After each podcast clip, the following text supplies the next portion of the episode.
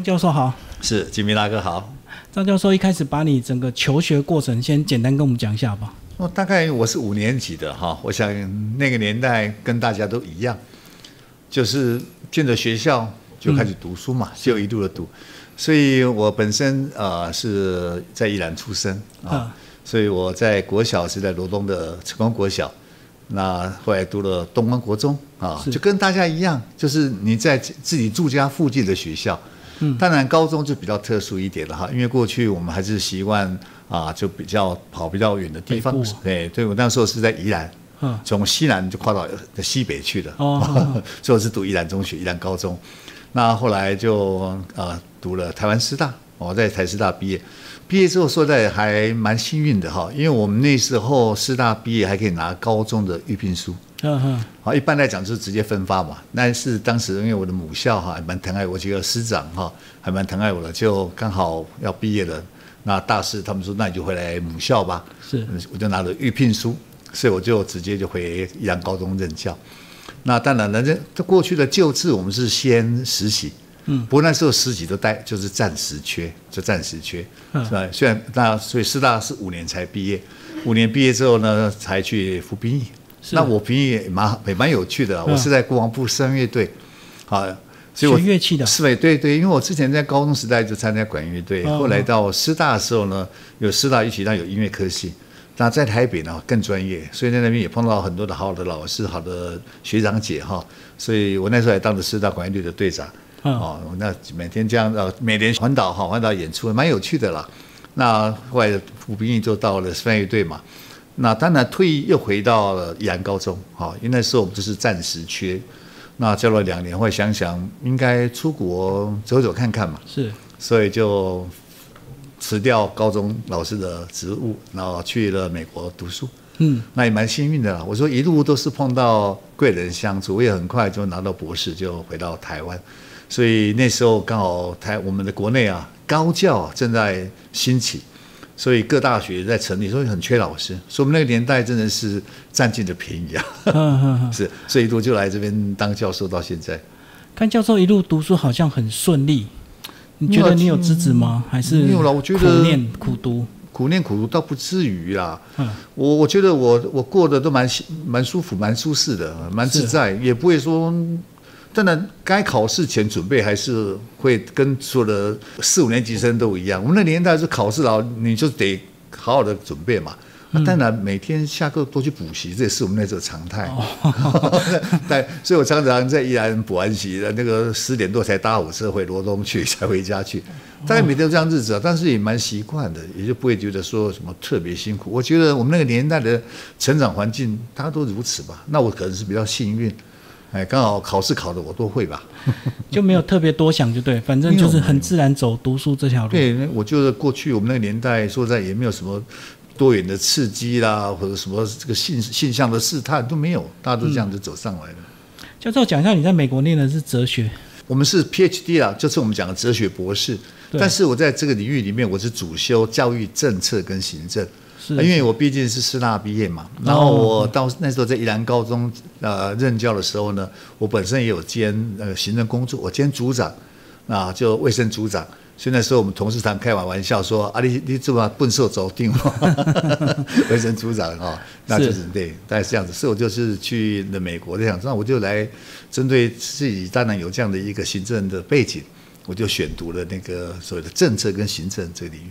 嗯，也是因为这样的领域，所以让你有机会担任一些教育处处长、副县长这样子吗？教育背景，没错没错。因为我就回来之后，我一九九六年啊回到台湾，是就一直在东华大学任教。嗯，啊，当然因为我本身呃是宜兰人嘛，那那时候想到其实这样子离自己家乡近啊，要回去照顾父母啦，各方面来讲比较容易。嗯，那那一年因为刚开始也是我回来时候刚好啊恭逢其盛。那时候国家正在推动所谓的公务员的深造的这样一个计划，嗯，所以很多在职的公务人员，尤其早期第一期几乎都是各县市的主管，嗯，都处长级的，他们来东华大学上这个课，是。啊，公共行政的这种学分班，那我就是担任这样的一个授课的老师嘛。那结果他们回到县市去之后，当然就是因为啊，这个县市长选举完了，那可能县市长有在争取他们的意见嘛。那他们可能就很多人对我们也蛮体恤厚爱的，就跟县长推荐我，就这样子我就去当了教育局的局长。就那段时间有接触很多官员，就对，深造就来到东华大学。对，那时候在东华大学。所以教授，你一直在东华，所以那段时间很多时候都是戒掉吗？都戒掉，我都戒掉的。哦，所以我最早也是因为这样子。那么当时九十一年的时候，就是徐庆元县长在的时候，那其实我跟他一点都不认识，他也很客气的，他就说张教授，你要不要来这边啊，来协助我们？那我认为说是学习啊，因为我们一直在学界哈。那我在上课的时候，其实发现很多校长哈，尤其校长都比我们资深，经验比我们丰富。所以我们在谈学理的时候，他常常会跟我开玩笑说：“教授，你讲的都是理论啊。” 我想，对啊，那既然是理论，那既然有这个机会，应该到现场去历练一下、学习一下，看看现场是怎么样一个实践的问题，嗯，再来反思自己理论来做验证。所以到了现场，确实有些需需要调整，对不对？当然是有，当然是有，因为理论层次他所探讨的，当然是尤其我们从美国回来，我们所看到很多东西都是从国外的一些学理嘛。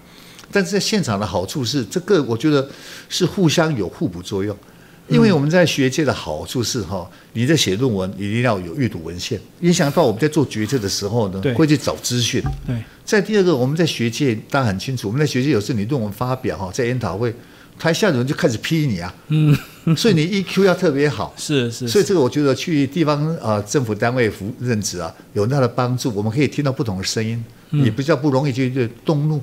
哦，对，尤其当官员这段时间，有时候要对民意代表，是，所以也自然就要倾听。啊，对对对，我觉得这个是在学界的训练，我觉得是很有帮助的。因为在学界里面，我们常常告诫自己，绝对在看文献的时候，不能看自己想要的文献。嗯，批判的文献，不同文献你一定要看，来知道他们的差异在什么地方，那我们才有比较理想的一个论述。嗯，我觉得这个对我在地方啊从事这样的一个说行政职务，我觉得帮助很大。这好像是人的盲点，就只看自己想看或听自己想听的。对对对，所以我常也跟我自己的研究生讲，写论文啦，有两个能力会成长，一个是逻辑能力，嗯，因为你必须前言后语怎么衔接，怎么推理，那个是骗不了人。第一个都是 EQ，当你觉得你论文写得很好。这老教授水手一挥就把丢到垃圾桶去，恨得牙痒，但是有点忍下来。哦，我想这个对我在行政职上真的是帮助很大。我们回到学校本科，教育行政与管理学系到底在学什么？好，我想大概这是大家很关心的。的确，我们系上来讲，我们最主要就是行政。行政来讲，它过去我们讲的是公共部门是走行政，但管理来讲，它很多的科学是从气管、企业管理过来的。所以，我们系呢是综合了这两个部分啊，因为在管理科学来讲，我不得不承认，企业来讲是比较先进一点，它的一些方法技术真的是太棒了。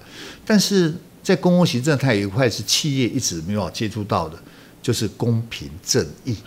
以我自己来讲，其实我还没有当局长以前，我想从我们过去在美国被训练的背景来讲，包括采购。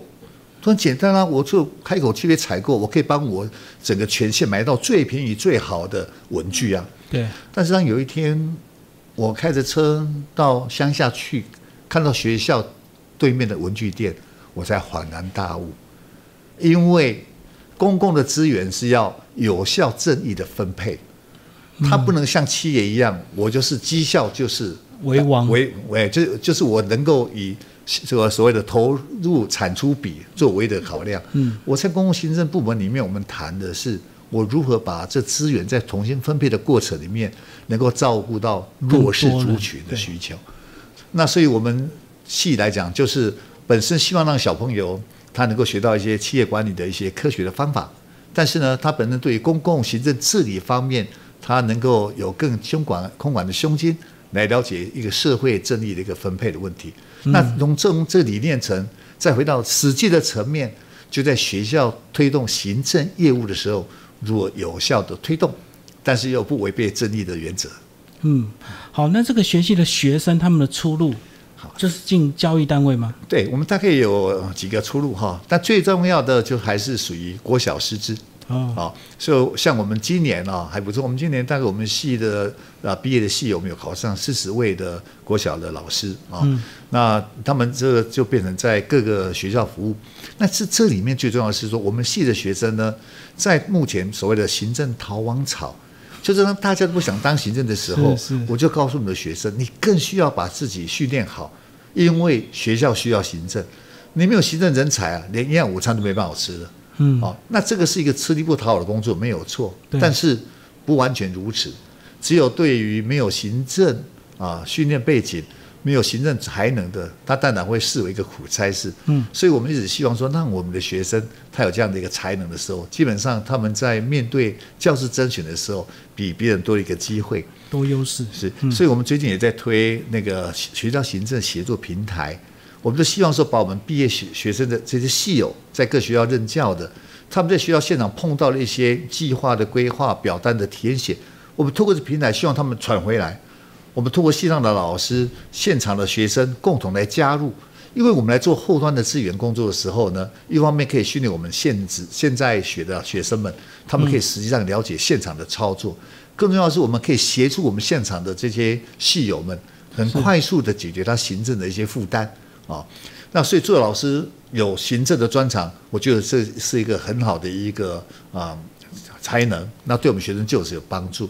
那第二个就是的公职人员的部分，嗯，那过去我们当然都着重在于啊鼓励学生考高补考，但是我们比较少有系统的规划，所以我们去年开始的，我每次针对学生在考高考这一块，有稍微开始在接触了。那今年开始，我们针对普考部分，我们西藏的老师呢，也慢慢会组成一个小组，然后有学生来组成一个团队。那希望有兴趣国家考试的小朋友，那都能加入来参加这个小组。那透过每天啊，我也常跟小我小朋友讲说，你不要每天给我读书啊，哈，因为在大学每天读书太可惜了。是，你要去多多参加不同活动，但是不是不要读书？那什么都要兼顾。对，比较坚固，大概是这样子。可高补考范围非常多，是不是还要帮学生找出他适合的高补考是没错，没错。以我们系来讲，是以教育行政为主。哦。好，但是我们一样有学生，他要考人事行政。对。所以他有些共同要准备的科目啊，所以我们也是跟老师讲，尽量来配合啊学生的需求，我们把他的准备工作能够把它做好一点。嗯，好。最后我们这个学习应该也有一样面对少子化的问题。是的。系所做什么样的调整策略？大概其实是最近我们需要很关心的，尤其今年哈，今年说实在的是一个很大的一个状况。嗯，那么一一万多个缺额产生嘛，那我们系也有四个缺额，这是以前没看过的哈。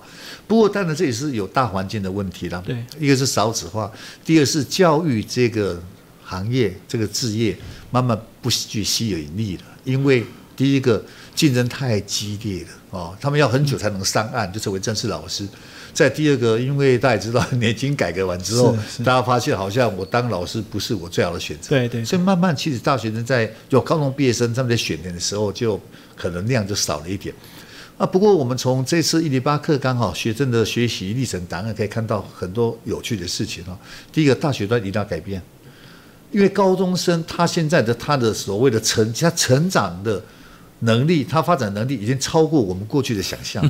高中生已经不是过去那种高中生，更超龄就对，就超过了。所以我们不能把他们用过去方法来教他。所以我们也常跟我们老师讲，我们大学端你要改变，我们要更多让学生能够更自主的学习空间，有更好的方式来引导他们。所以招生策略来讲的话，短程里面来讲，我们要检讨我们到底是哪一地方设限。导致呢，